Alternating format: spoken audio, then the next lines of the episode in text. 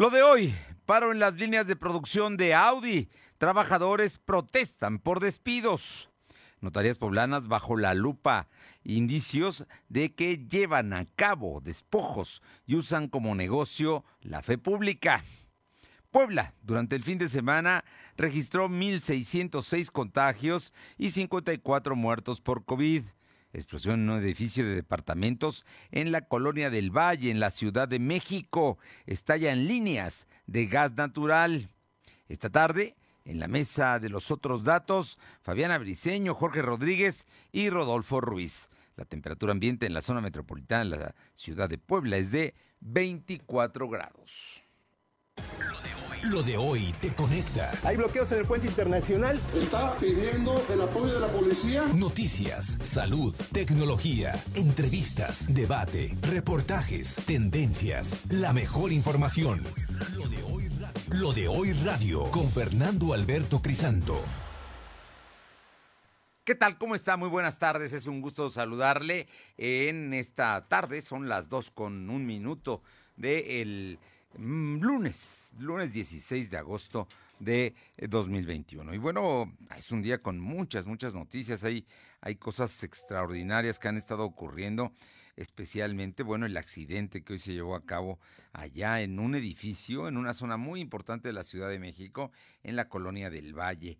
Un tema verdaderamente, pues, delicado por todo lo que implica porque hay gente hospitalizada, porque todavía se están calculando las afectaciones que hubo ahí. Grave el asunto y ayer eh, las motocicletas, siete motociclistas murieron por ir a casi 250 kilómetros por hora en la autopista de la Ciudad de México a Cuernavaca. Grave todo este asunto.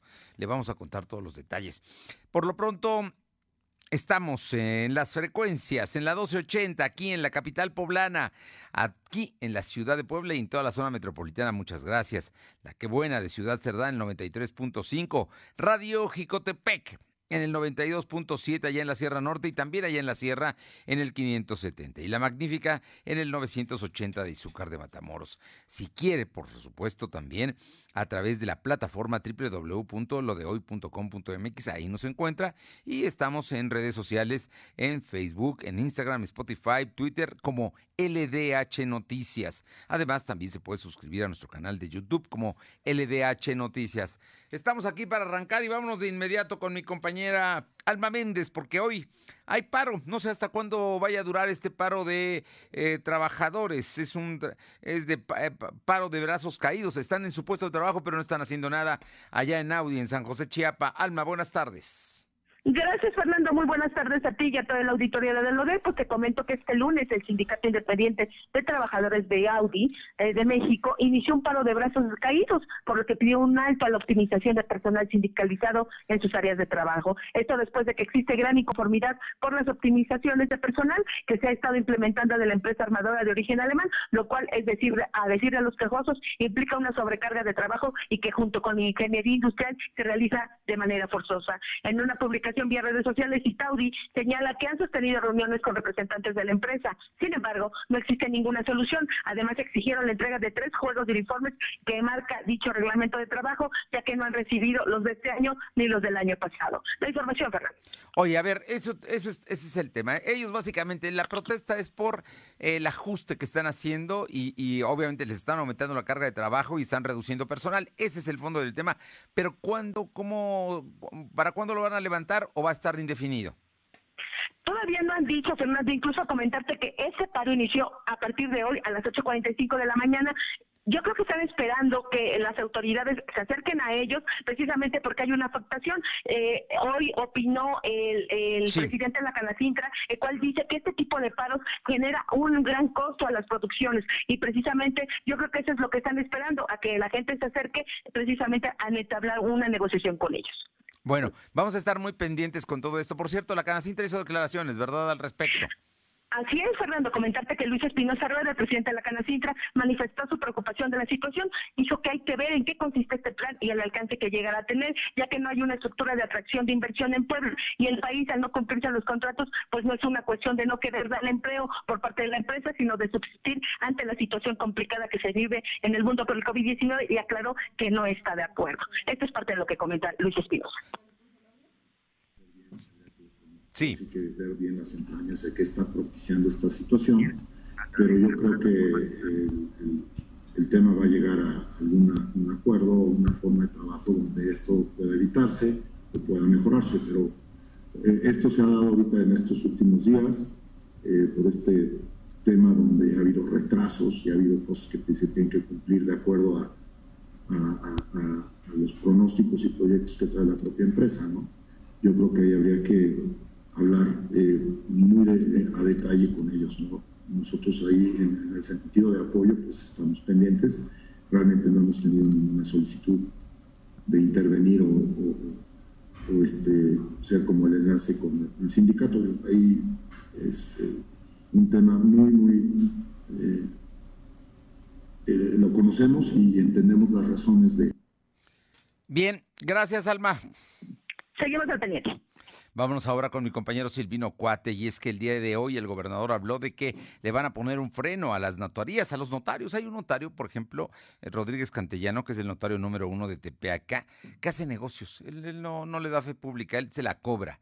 Y además eh, hace despojos, le da algunos eh, escrituras, los hace firmar como si fueran dueños, y luego hace las ventas de, de esas propiedades, que no son suyas y que son pertenecen a otras personas así, de ese tamaño, las raterías de algunos notarios. Vamos con Silvino Cuate, que tiene la información. Silvino.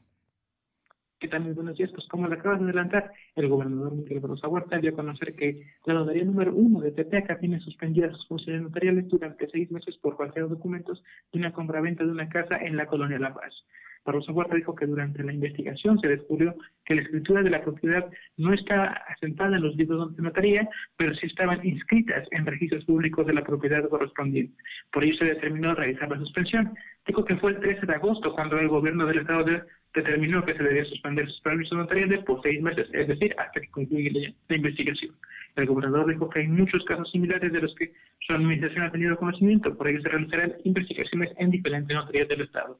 Enfatizó que la investigación embarca hasta las oficinas centrales del Instituto Regional y Catastral del Estado de Puebla, pues tiene conocimiento de que hay complicidad, Fernando. Pues no lo dudo que haya complicidad también de funcionarios de la Secretaría de Gobernación. Habrá que estar atentos a esta investigación que ya hoy el gobernador declaró. Y hay concretamente en la Colonia de La Paz, pero te digo, en mucho está Rodríguez Cantellano. Y hay otros notarios de otros, de aquí de Puebla y otros lugares que también se prestan para ello. Estaremos atentos. Gracias. Buenas tardes. Y por otra parte, mi compañera Aure Navarro nos informó que periodistas llamaron a Néstor Camarillo Medina eh, que, a que desista de buscar repetir en el cargo como dirigente estatal del PRI y dejar esa oportunidad a otros perfiles eh, que le den al partido una nueva visión, inclusión y perspectiva de género. Esto al saber que Camarillo Medina pidió licencia para separarse como dirigente interino y registrarse el próximo 22 de agosto para competir por la dirigencia estatal del PRI el 12 de septiembre. A través de un desplegado titulado Así no, Néstor, piden al priista que tuvo a su cargo una de las elecciones más importantes el pasado 6 de junio, no, eh, no intentar repetir como dirigente y dedicarse a las acciones que tendrá como diputado plurinominal al interior del Congreso local en la siguiente legislatura. Parte del mensaje dice a la letra, así no, Néstor, prudente y con madurez política, debes de dejar la dirigencia para que en forma democrática se elija entre compañeras y compañeros a quien le dé una nueva visión de inclusión, perspectiva de género y regional al PRI. Esto es lo que dice este desplegado y hay golpes durísimos ahí al interior del PRI y lo que viene. Son poquitos ya, casi no ganan, pero ahí están. Vamos nuevamente con mi compañero Silvino Cuate para que nos dé la información de la Secretaría de Salud. Fue un fin de semana, creo que de los más altos que ha habido en toda la pandemia en términos de contagio. Silvino, te escuchamos. Así es como lo comentas, este fin de semana la Secretaría de Salud registró 1.606 nuevos enfermos de coronavirus y 54 defunciones. Actualmente hay 98.000 acumulados y 13.245 fallecidos. El secretario de Salud, José Antonio Martínez García, explicó que el viernes por la noche se registraron 570 nuevos enfermos de coronavirus, el sábado fueron 463 y el domingo 573. En relación a los decesos, el viernes por la noche se registraron 14, el sábado 24 y el domingo fueron 16. El funcionario estatal indicó que en todo el estado hay 1.844 casos activos distribuidos en 94 municipios. Además, se tienen registrados 794 pacientes hospitalizados, 108 se encuentran graves. También se tiene eh, un reo aislado, esto por síntomas de coronavirus. Fernando. Pues ahí están los casos, ¿eh? Terrible todo esto que nos, que nos comentas, este escenario que está verdaderamente complicado. Vamos a ver hasta dónde llegamos. Muchas gracias. Buenas tardes. Son las 2 de la tarde con 13 minutos, 2 con 13 minutos y le comento que eh, recuerda que en Explanada Puebla el verano está en modo on. Aprovecha las rebajas de verano y también visita la feria. Visita Explanada Puebla y pasa un momento inigualable. Hay que ir, hay que ir a Esplanada Puebla. La verdad es que se la pasa uno muy bien. Son las 2 con 13. Lo de hoy es estar bien informado. No te desconectes. En breve regresamos. Regresamos. ¿Mejores herramientas para tu negocio? ¡Bah! Contrata el nuevo paquete de Megacable para tu empresa, con internet ilimitado y dos líneas de teléfono fijo para que siempre estés conectado, juntos a un superprecio. Va, de Megacable Empresas. Siempre adelante contigo. 33 96 90 0090. Tarifa promocional.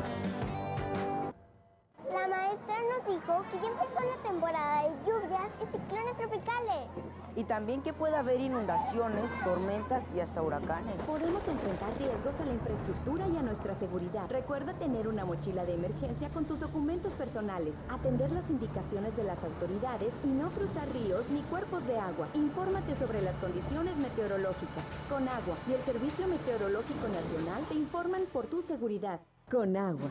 Gobierno de México. En la Cámara de Diputados trabajamos en beneficio de las y los mexicanos.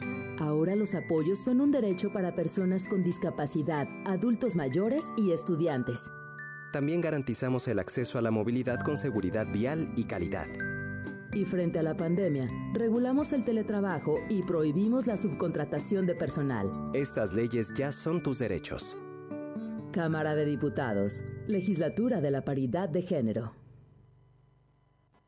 Lo de hoy es estar bien informado. Estamos de vuelta con Fernando Alberto Crisanto. Son las 2 de la tarde con 15 minutos, 2 y cuarto, y le comento que eh, tu vacuna te invita al cine. Al presentar tu certificado de vacunación COVID-19 en la taquilla de Cinemex Plaza Dorada, recibe un 2x1 en tu acceso a sala tradicional, válido hasta el 18 de agosto. Es decir, hoy todavía está valiendo y mañana hasta el 18, el, el martes, el miércoles. Aplica restricciones, así es que tu vacuna te invita al cine, pues vale la pena ir si ya tenemos la vacunación. Son las 2 de la tarde con 15 minutos. Vamos con mi compañera Aure Navarro. Aure, ¿cómo te va? Buenas tardes, pues les comento que el diputado eh, local electo Rafael Micalco Méndez hizo varios planteamientos ese día, bueno, al gobierno del estado sobre el regreso a clases para el nuevo ciclo escolar que inicia el 30 de agosto, en el cual pide pues no poner en riesgo la solicitud de niños y niñas con las clases presenciales y el cual consideró solo debería de ser así en aquellos municipios donde existe una alta vacunación y un bajo contagio de COVID.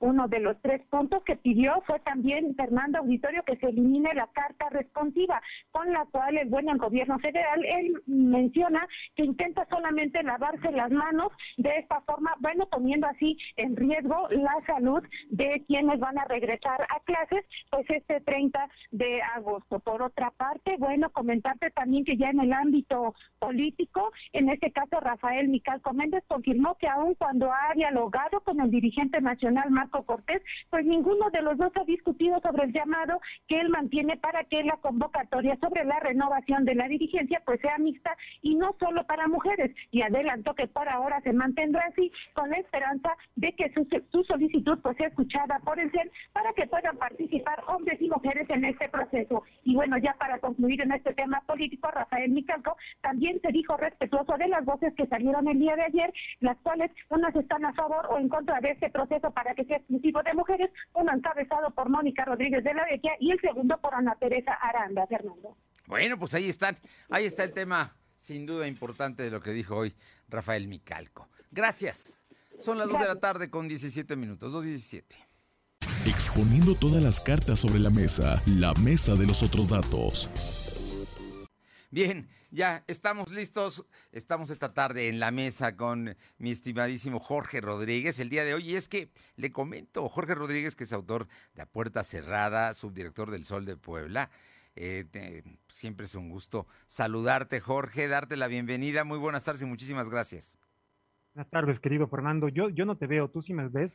yo te estoy viendo muy bien. Perfecto. Saludo con gusto siempre, igual que tu auditorio, Fer. Te veo y te escucho. Oye, Jorge, y bueno, les comento al auditorio que el día de hoy eh, Rodolfo Ruiz está eh, tomando unas merecidas vacaciones. No, no, no está, de hecho, no ha escrito su columna en los últimos días. Y Fabiana Briceño tuvo algo de última hora que está atendiendo y bueno, pues se le vuelve complicado estar esta tarde con nosotros. Pero estamos con Jorge, quien siempre tiene cosas importantes. Hoy escribió una columna que a mí me encantó porque habla del PAN, de la situación del PAN que están viviendo, y no solamente es el PAN, también hay problemas dentro del PRI en la renovación de la dirigencia.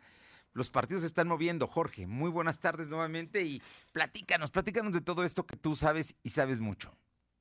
Hijo, pero pues, pues el tema del PAN ha generado mucha polémica, ¿no? Porque en esta delgada línea que hay entre, entre hablar de política, de de merecimientos o no merecimientos, de justicias, injusticias o de equidad e inequidad, en la delgada línea con el tema del, del feminismo, de que si se trata con, con, la misma vara o si se le dan las mismas oportunidades a ambos géneros, tanto al género masculino como al femenino, pues hay toda una discusión a partir de que la semana pasada, como bien sabe tu auditorio, el Comité Ejecutivo Nacional decidiera que sea una mujer la que tenga que ser elegida como presidenta en, el próximo proceso de renovación, que si no me equivoco va a ser en noviembre, pero... En noviembre. Y, bueno, eh, esto evidentemente en Puebla hace mucho ruido porque solamente cuatro personas habían levantado la mano, tres hombres y una mujer, y la única mujer que ha levantado la mano pues, es la que está en el cargo ahorita, y por tanto, Fer, este, se asume, se interpreta como, pues yo creo que, que, no he escuchado una voz que no lo interprete de la siguiente manera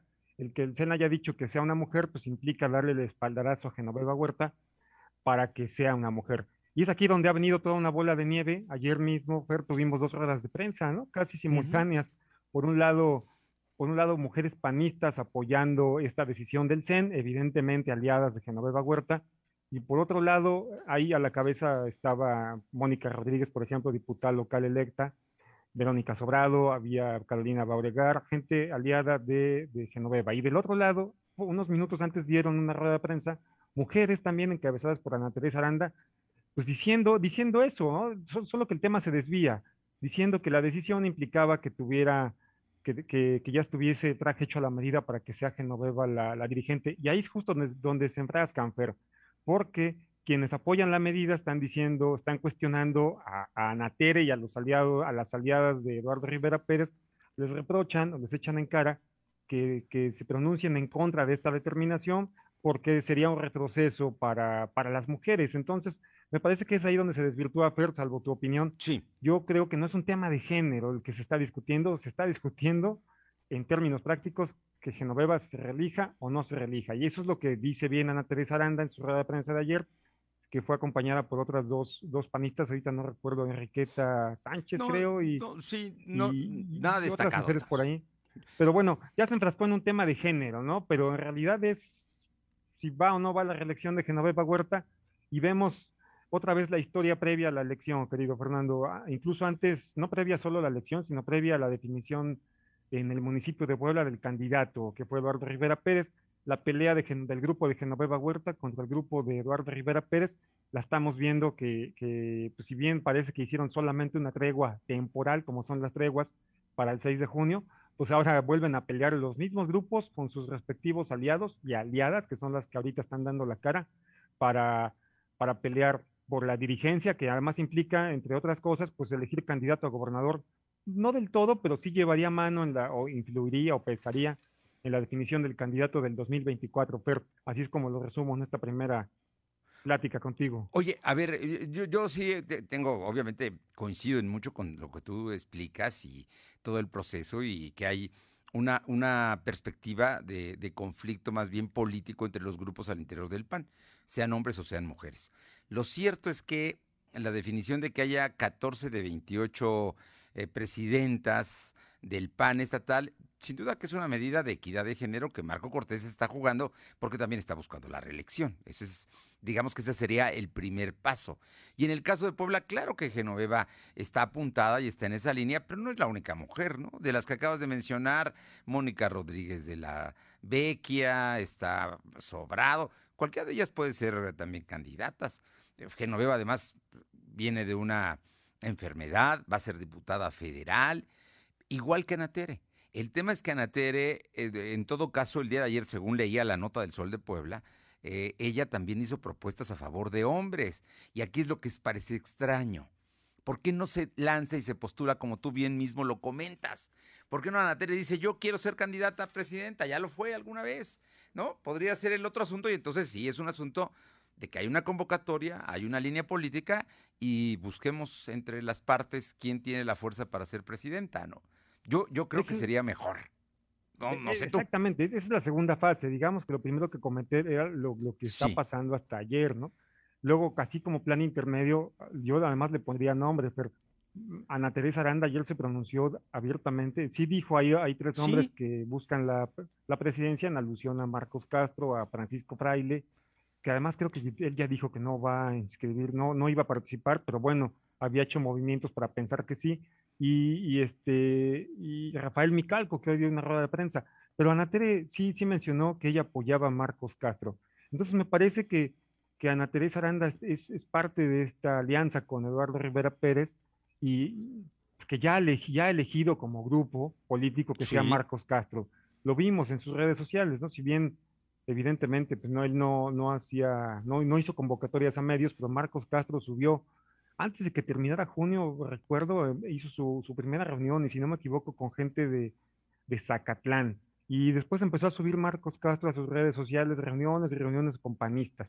Él no había hecho públicamente nada en la campaña, pero después va a hacer giras o reuniones de agradecimiento y de celebración de, de pues, los pocos resultados que, o muchos, que así que depende de la óptica o de la región del estado, los triunfos que había obtenido el partido empezó a reunirse y me parece, Fer, y ahí, voy a lo, a lo, que tú dices, ayer me, una fuente muy confiable del equipo de Eduardo Rivera me dijo, pues el presidente municipal electo ya tiene su plan B, si finalmente no camina lo de Marcos Castro, que insisto es, es la apuesta del grupo, sí. pues sería Ana Teresa Aranda.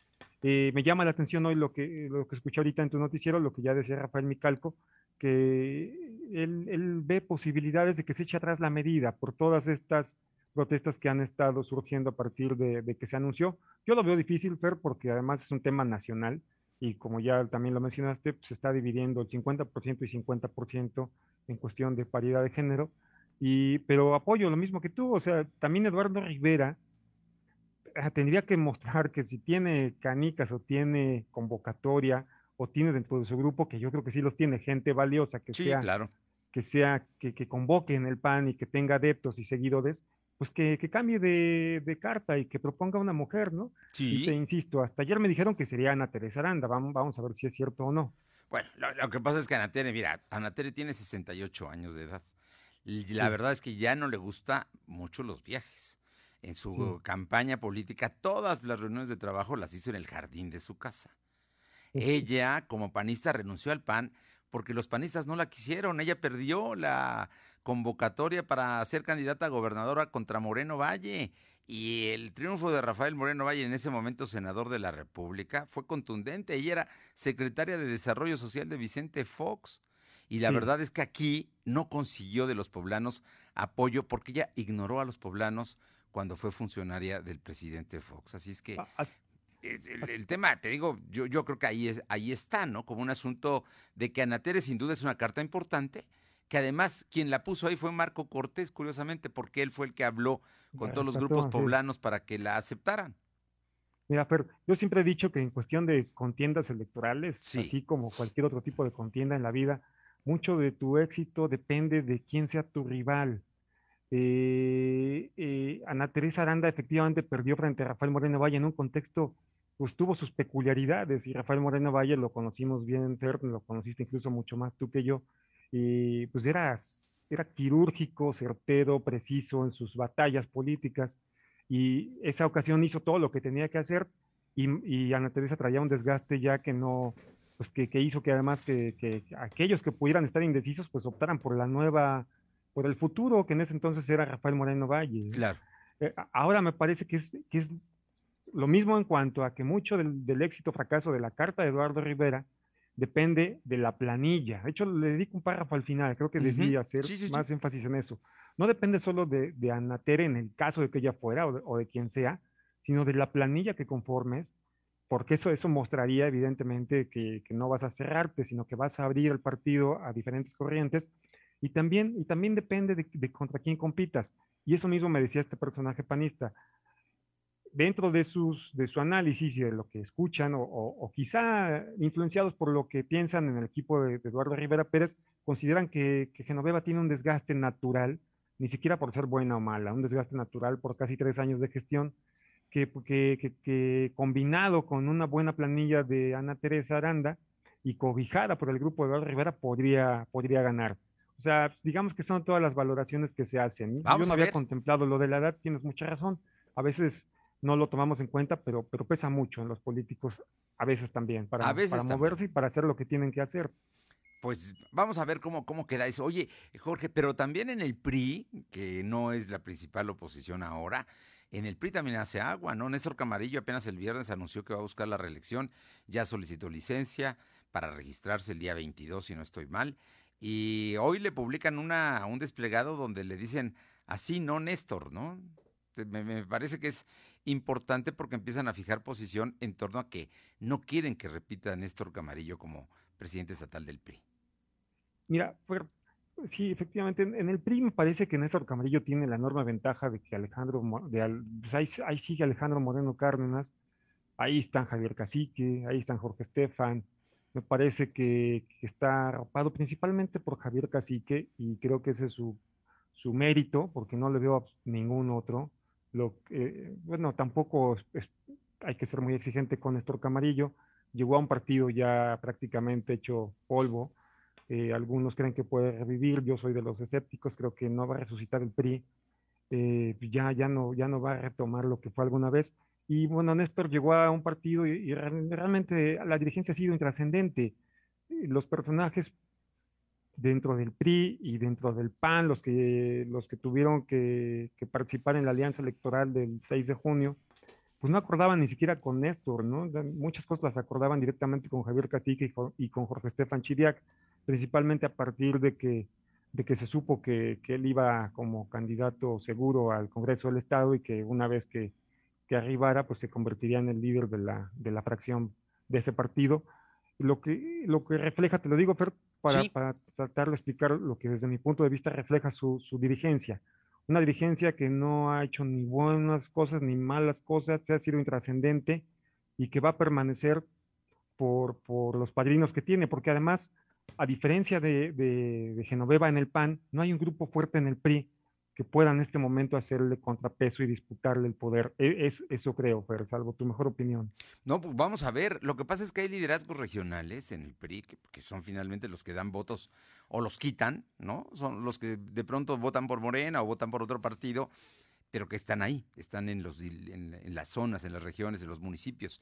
Ahí vamos a ver qué es lo que, lo que resulta, pero bueno, además le van a sacar a Néstor Camarillo parte de esta historia negra de su pasado como presidente municipal de Quecholac, donde domina. Pues se la sacaron en su momento, ¿no, Fer? Se la sacaron Pero vienen más, de que lo, cuando ya se sabía que el Huachicol y que presidente Ahora, Huachicolero y no pasó absolutamente nada. Ahorita, bueno, pero, ahora, pero porque no había intenciones de moverlo, pero te voy a dar nada más un dato.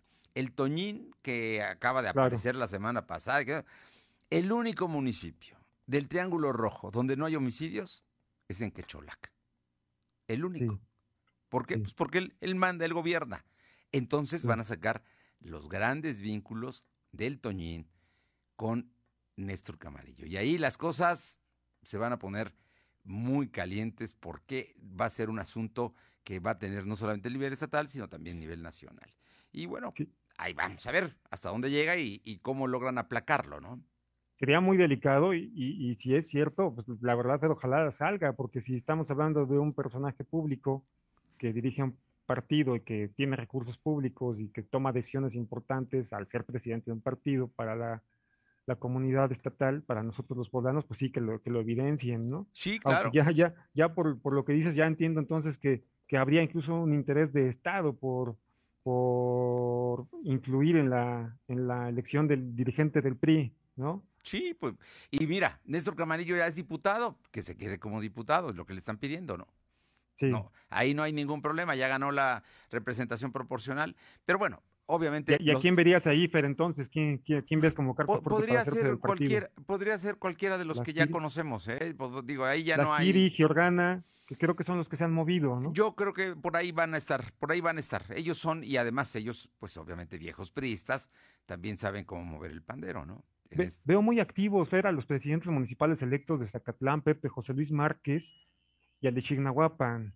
Eh, muy activos y obviamente pues tienen un candidato, ¿no? Que es su paisano. O pueden ser los dos, ¿eh? porque los dos son serranos, tanto Lastiri como Giorgana. Pues podría ser Juan Carlos Lastiri, ¿eh? digo, digo en, una de esas, pero habría que ver, yo insisto en que pesa mucho aquí, como siempre hemos sabido, el tema de quién es tu amigo, quién es tu compadre, o para qué grupo jalas, y podría ser que sobreviva al vendaval si es que, si es que hay. A, ver, a ver hasta dónde llega. Ya estamos. Pero bueno, pues es un partido que por desgracia nada más para concluir, Fer, sí. lo, dices bien, o sea, lo, lo, comentaste en unos instantes. El PRI tiene, pese a todo, el PRI tiene muchos seguidores todavía. Hay, hay gente que, que, creció con él, que se formó con él, que solo cree en el PRI y que están en muchas de las comunidades alejadas del interior del Estado y que pues sí merecería un, mejor partido, un partido que realmente se preocupara por ellos. Desgraciadamente, Fer, lo que vimos en, en el morenovallismo, que fue cuando se convirtieron en oposición, es que no supieron ser oposición, se acabaron aliando con Rafael Moreno Valle por, por este, privilegios, por prebendas y canonjías. Y bueno, pues este, queríamos verlos algunos, personalmente yo que hacían en, Morena, pues parece que se han quedado como a la deriva, ¿no? Pero sí, pero sí deberían hacer, hacer un mejor trabajo por esa gente que aún, que aún confía en ese partido. Lo que pasa es que Moreno Valle conocía más al PRI y sabía también cómo, cómo eh, minimizar la fuerza de sus dirigentes y obviamente fue cooptando a mucha gente de las bases. Por eso creció la militancia en el PAN. Pues digo, eh, ahí, ahí Rafael jugó ajedrez, digamos, ¿no? Pero bueno, Están cooptados que hasta su candidato a gobernador de 2018, ¿no? Enrique Doher, se acabó pues, trabajando indirectamente en favor del PAN. Bueno, finalmente fue el que le levantó la, la mano a Marta Erika, ¿no? Así es.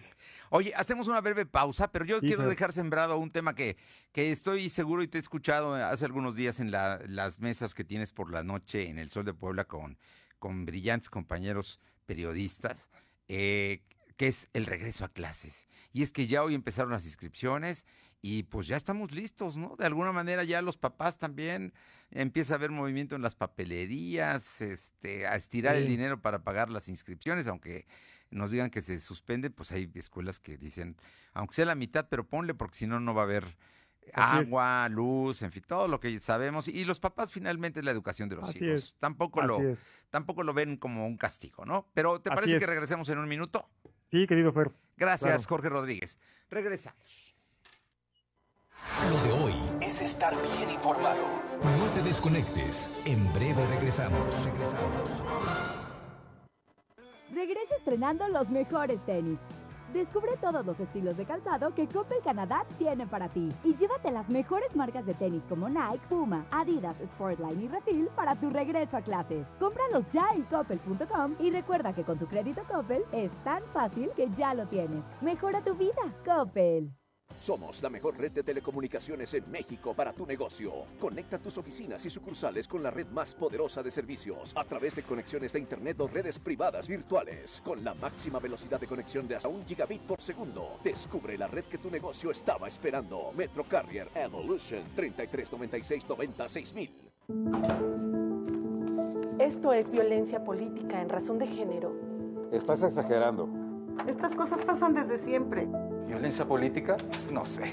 Mejor que te guíen quienes saben. Consulta la guía para la prevención, atención, sanción y reparación integral de la violencia política contra las mujeres en razón de género en igualdad.ine.mx. También puedes escribir a vpgqueja.ine.mx. Contamos todas, contamos todos. INE.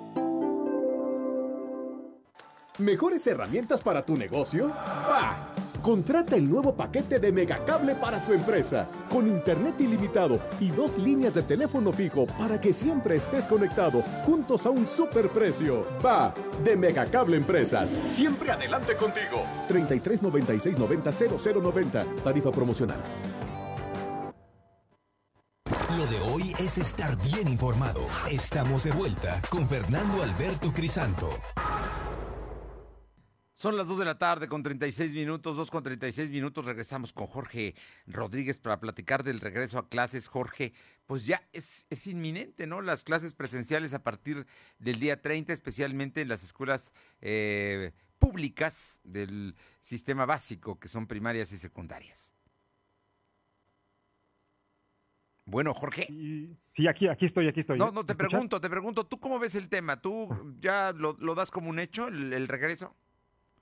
Lo, lo, doy como un hecho y ese se me hace 100 veces más complejo y polémico que el tema del PAN, porque pues tenemos a los dos bandos y los dos bandos son pues absolutamente comprensibles sí. y, y, y, válidos, ¿no? De quienes no quieren mandar a sus hijos a la escuela por, por temor a, a, que sus hijos se contagien y lleven el virus a casa con toda la explosión que esto implicaría, este, amigos cercanos, parientes, muchas veces abuelos, a quienes han estado, se han estado o hemos estado cuidando durante más de un año pero por otro lado también está no solo el aprovechamiento académico, Fer, sino la salud emocional y mental de, de los, de los menores. Eso es, eso es, bien importante y yo te lo puedo decir porque además soy papá. Y, y, y, si yo tuviera que elegir de manera particular, o sea, si dependiera absolutamente de mí, yo sí asumiría el riesgo de los contagios con tal de que ya regresen a la escuela y van a, y, y, los voy a mandar. No te digo que completamente uh -huh. emocionado, contento, pero, pero sabiendo, sabiendo ese riesgo y, y, tomando las precauciones que me, que me quedan por tomar.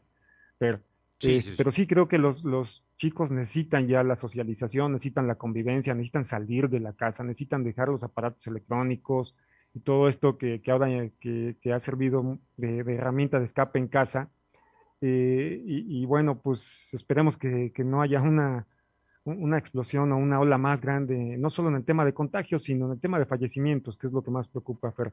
Pues Oye, sí, eh, un tema muy complejo. Pero el, el, tema es que finalmente también la autoridad ha encontrado la forma del planteamiento híbrido y el hecho de que sea voluntario, de que lleven o manden a los hijos a la escuela, que eso abre las posibilidades a cumplir con las dos objetivos. Uno, cuidarlos y otro, dejarlos ya entrar a su mundo, ¿no? Que finalmente es la parte más bonita de la vida. Yo digo, yo creo, el ir a la escuela a esa edad, hombre, es extraordinario, es, ¿no? Pero ¿de qué nos preocupábamos, Fer? Éramos, creo que fuimos, somos, seguramente somos felices ahorita también, pero lo fuimos más en esa época, ¿no? Sí. No nos preocupaba sí, sí. absolutamente nada. No, ibas, íbamos, íbamos todos los días entusiasmados y el regreso a clases era todo un plan para platicar de lo que habíamos pasado en las vacaciones y, y ellos están viviendo una época distinta, ¿no? Y, y como bien dices, se, se, va a se, va a ingresar con esta precaución de que solo dos días por semana, ¿no? O sea, dos sí. días la mitad, dos días la otra mitad, un día no va nadie. Y con esto que mencionas de, de que cada padre de familia decida si va su hijo o no, pues muchos no van a ir esos, esos días. Entonces eso va a permitir que haya más espacio entre los, entre los estudiantes que sí vayan. Y yo creo que, que el gobierno, el estatal, el gobierno federal, los dos eh, ahí, eh, digamos, de, en, en, coordinación, van a ir viendo qué, qué, sucede, van a ir viendo qué sucede tanto en, el en la parte académica como en la parte sanitaria. Y yo creo que irán viendo si hay que apretar en restricciones, si es que esto se, se va de las manos, o, o si incluso en lugar de dos días pues ya son tres, o si más adelante regresan a las clases completamente presenciales. Yo creo que, que como inicio está bien, Fer, y, y hagamos lo que hemos hecho en esta pandemia, observemos, veamos qué pasa, este, aprendizaje y error y, vayamos corrigiendo en el camino. Creo que es lo que tenemos que hacer, pero todos. Bueno, y, y, por lo pronto el tema del regreso a clases, como lo, comentas, me parece que es muy importante el hecho de que haya conciencia de los padres. Dos cosas, los hijos también tienen que salir, también tienen que sociabilizar, tienen que arriesgar un poco y están en esa época del aprendizaje. Y uno de ellos es enseñarles a cuidarse a sí mismos con el cubrebocas, el, el lavado de las manos, y la sana distancia. ¿No? Es un aprendizaje fundamental, porque a ellos ya les va a tocar de aquí para adelante. Así es.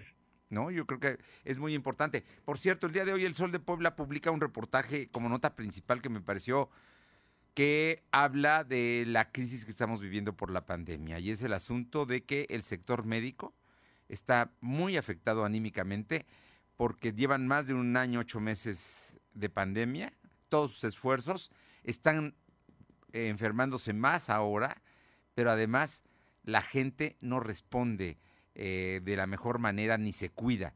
Y eso sí es delicado, Jorge. Ese es el principal reclamo de, los médicos y de las enfermeras, que, ellos aportan todo lo que está de su lado. Efectivamente, si, si nosotros, pues, nosotros teníamos una expectativa de tiempo para, de duración de la pandemia y, hemos visto cómo se van rompiendo nuestros propios plazos porque la pandemia se ha extendido, pues imaginemos ellos están peor. Y efectivamente, lo que, lo que nos contaban y, no entienden es por qué, la gente pese a todo lo que ya vivimos más de un año, año y medio más o menos, este, pues, pues no, no nos cuidamos y no somos responsables para evitar los contagios y pues ellos ven una tercera ola, tienen que trabajar más y, pues eso les genera un, desgano comprensible, ¿no? Se juegan la vida todos los días y parece que, al grueso de la población o a un sector importante de la población no le interesa. Y es cuando vuelvo al tema de la escuela. O sea, no, no estamos eh, estamos en el debate intenso de que si clases o no clases, pero pues sin clases de por sí muchos adultos están yendo a las plazas comerciales y a cualquier lugar público durante el fin de semana, ¿no? Los jóvenes, los, jóvenes, ¿no? Van a fiestas, van a reuniones, buscan la manera de encontrarse, de pasarla bien, están en su derecho, están en la edad, pero bueno, no necesariamente por ello se cuidan, ¿no? Así es, así es, querido Fer. Esa es, una parte. Jorge, yo por último te quisiera preguntar algo que hoy el presidente de la República hizo ya, expresó totalmente, y son los cambios radicales al Instituto Nacional Electoral y al Tribunal Electoral del Poder Judicial de la Federación. Dijo que hay que cambiarlos a todos con la próxima reforma política. ¿Crees que le alcance a Morena para llevar a cabo? Después de que perdió el viernes pasado tres diputaciones federales, ¿eh? de mayoría. Se las tumbó el tribunal precisamente. Pues creo que podría, sí podría alcanzarle. Creo, creo que sí podría alcanzarle con algunas, algunos acuerdos políticos que tenga y otra vez volvemos a algunos partidos. Pues el PRI no sé qué vaya a hacer, pero el, PRI en, estos, en esta segunda mitad del sexenio de Andrés Manuel López Obrador. Y bueno, pues qué te digo, lo hemos visto en Puebla muchas veces, a nivel nacional no lo habíamos visto desde en este siglo, desde incluso ni siquiera desde Carlos Salinas, me parece, un presidente que al, cual no le importa nada cuidar las formas y quiere imponer su voluntad, haciéndonos creer que, los, que, que él sí puede hacer lo que no hicieron los demás, es decir, que él sí va a poder elegir consejeros o hacer que, se elijan consejeros en el caso del INE y magistrados en el caso del tribunal sin, sin vínculos o sin dependencia política a Morena. los partidos. Los partidos. Y finalmente van a ser todos impuestos por él, o en su mayoría van a ser impuestos por él. Es lo que a mí me preocupa, que sigue, sigue creyendo que, la gente no, no, se da cuenta, ¿no? Y, bueno, pues lo único que celebraría es que si lo logra, creo que sí lo va a poder hacer, pero es este, que, pues, el próximo presidente yo creo que, volverá a tirar lo que él hizo y lo que hemos visto muchas veces en, nuestras sociedades, en este país. Un gobernante llega y cambia, dice que la reforma electoral, la suya sí es la buena, la que, me, la que el país necesita, y llegará otro a hacer otra y quizá tumbe lo que él hizo, ¿no? o así esperaría. Pero sí, sí es una verdadera tragedia. Está replicando lo que hicieron otros gobernantes. El tema de decir que los partidos eligen, bueno, pues es que los partidos son los que están en las cámaras, ¿no? Por eso ellos son los que eh, les dan algunas cuotas y ellos impulsan a los que consideran, pues son, dan los perfiles para consejeros o para em, magistrados del tribunal. Y, y, esa ha sido una negociación de toda la vida en, eh, al ser nombradas las autoridades electorales desde la época de eh, el segundo trienio de Carlos Salinas, no, de Ernesto Cedillo, fue la reforma política de cuando se creó el IFE. Entonces, yo sí, sí creo que los partidos, aunque el presidente diga que no dependan de los consejeros de los partidos, yo no veo cómo los partidos estén fuera de estas decisiones. ¿Tú crees que los partidos, con todo y que hagan acuerdos con el presidente, van a aceptarlo? ve ahorita no. los del PT, ¿no? No, porque él va a ser el primero que no dé el ejemplo. Él va a ser el primero que va a tratar de imponer gente afín a, Morena. Y no ha sido muy cuidadoso en, que los perfiles no, no, se, no se identifiquen con Morena. Y, sí va a acabar siendo unos organismos de cuotas, pero la mayoría la tiene Morena. Entonces, tanto magistrados como consejeros terminarían siendo mayoritariamente de Morena. Y se me hace que finalmente las dos, los dos incidentes que terminaron por convencerlo fue pues que su magistrado lo, lo, quitaron de presidente, ¿no? El magistrado que era su aliado y en el tema del presidente de la Corte ya no aceptó la ampliación.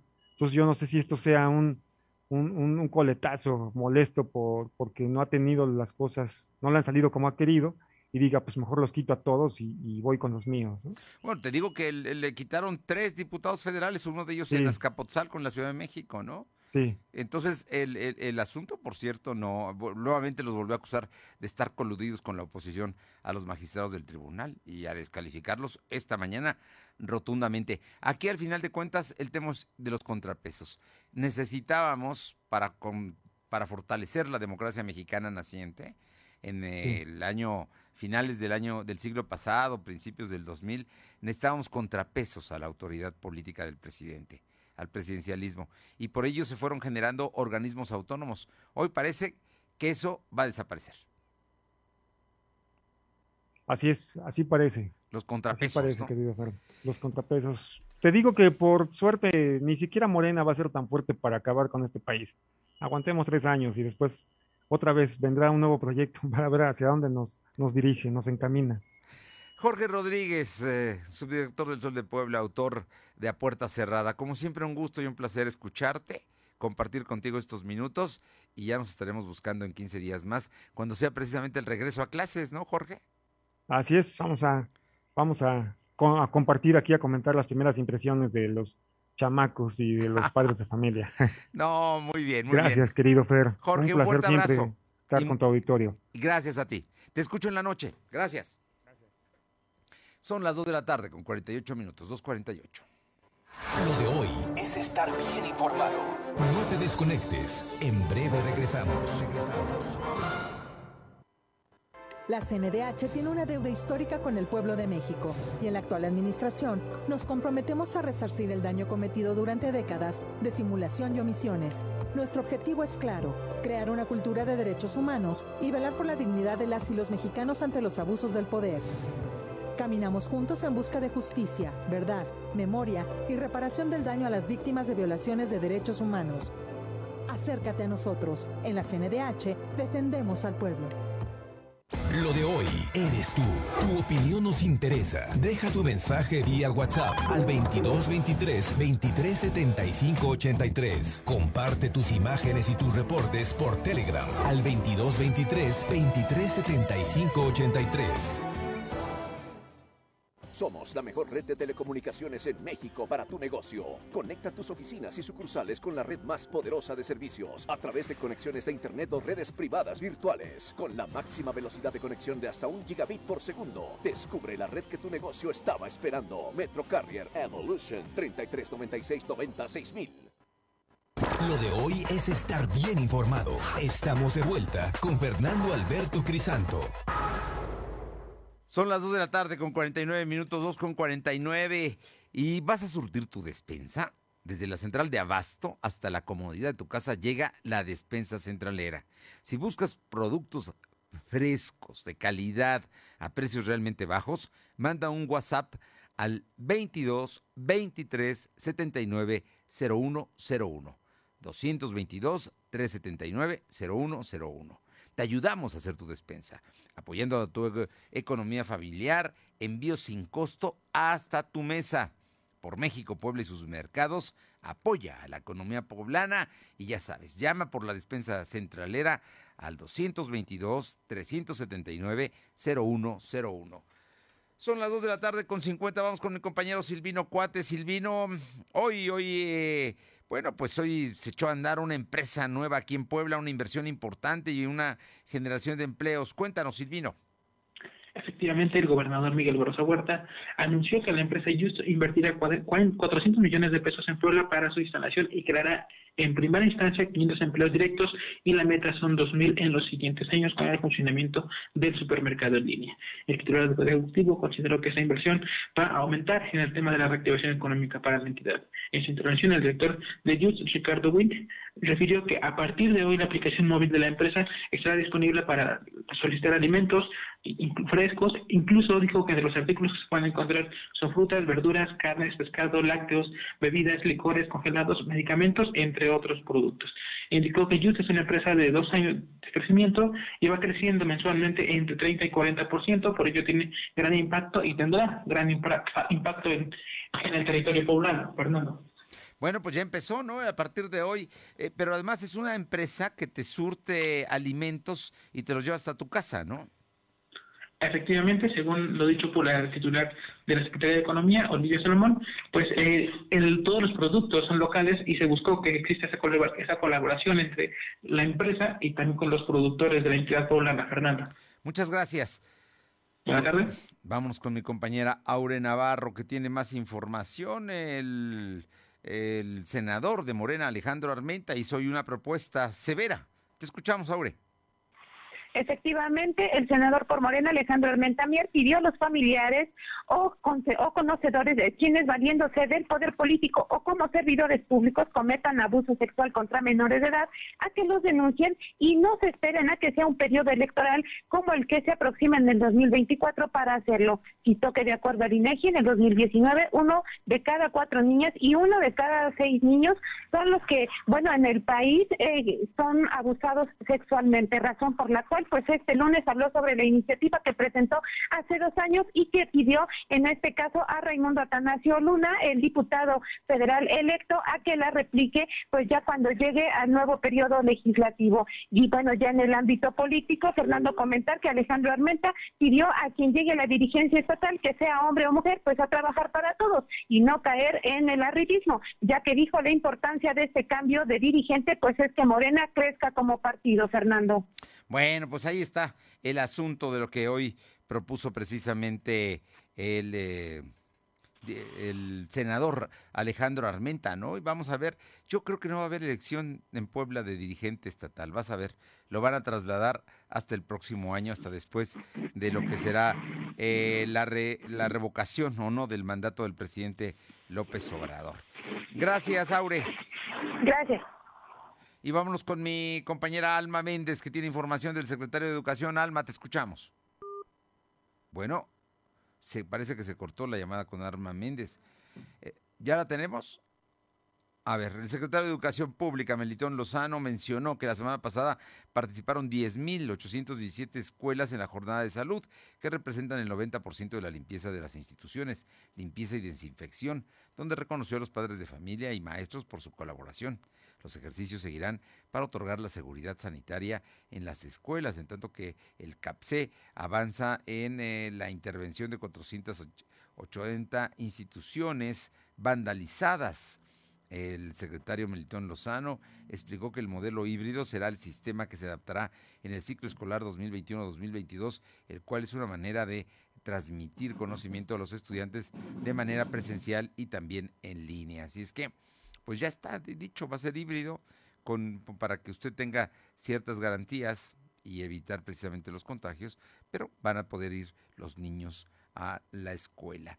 Alma, ¿qué dice el rector de la UPAEP? Hoy tuvo una conferencia de prensa. Te escuchamos, Alma comentar de que el rector José Baños Ardamín anunció que hasta este momento tienen registrados 1.900 estudiantes para licenciatura presencial y donde se apoyarán con el modelo U50 Plus o modelo híbrido. En rueda de prensa de manera virtual, el rector informó que para este periodo de otoño 2021 se registró un aumento del 26% de, alumnos de nuevo ingreso en comparación del ciclo escolar del año pasado, lo que representa 400 alumnos nuevos. Baños Ardamín aseguró que con la nueva matrícula, dicha casa de estudios cuenta con 17 mil eh, eh, estudiantes la información, Fernando.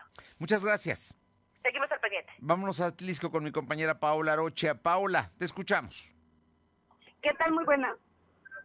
Así es, ¿qué tal? Muy buenas tardes y comentarles que, bueno, pues a pesar de esta tercera ola por el tema de la pandemia, pues desafortunadamente aún hay personas que se niegan a utilizar el cubrebocas y es que así lo refirió uno de los cobradores de allá de la zona de Santa Rita donde eh, pues asegura que desde muy temprano pues llegan tanto compradores como los mismos vendedores a quien se les solicita que porten debidamente el cubrebocas pero pues muchos de ellos solamente es al momento después se lo quitan. Desafortunadamente pues también ha recibido algunos insultos porque les hace la mención de utilizar el cubrebocas y no hay eh, pues como tal una autoridad que pueda comentarles pues esto de eh, utilizar debidamente el cubrebocas. Así que pues el llamado es a seguir tomando todas las medidas de eh, sanidad para evitar se propague más esta enfermedad.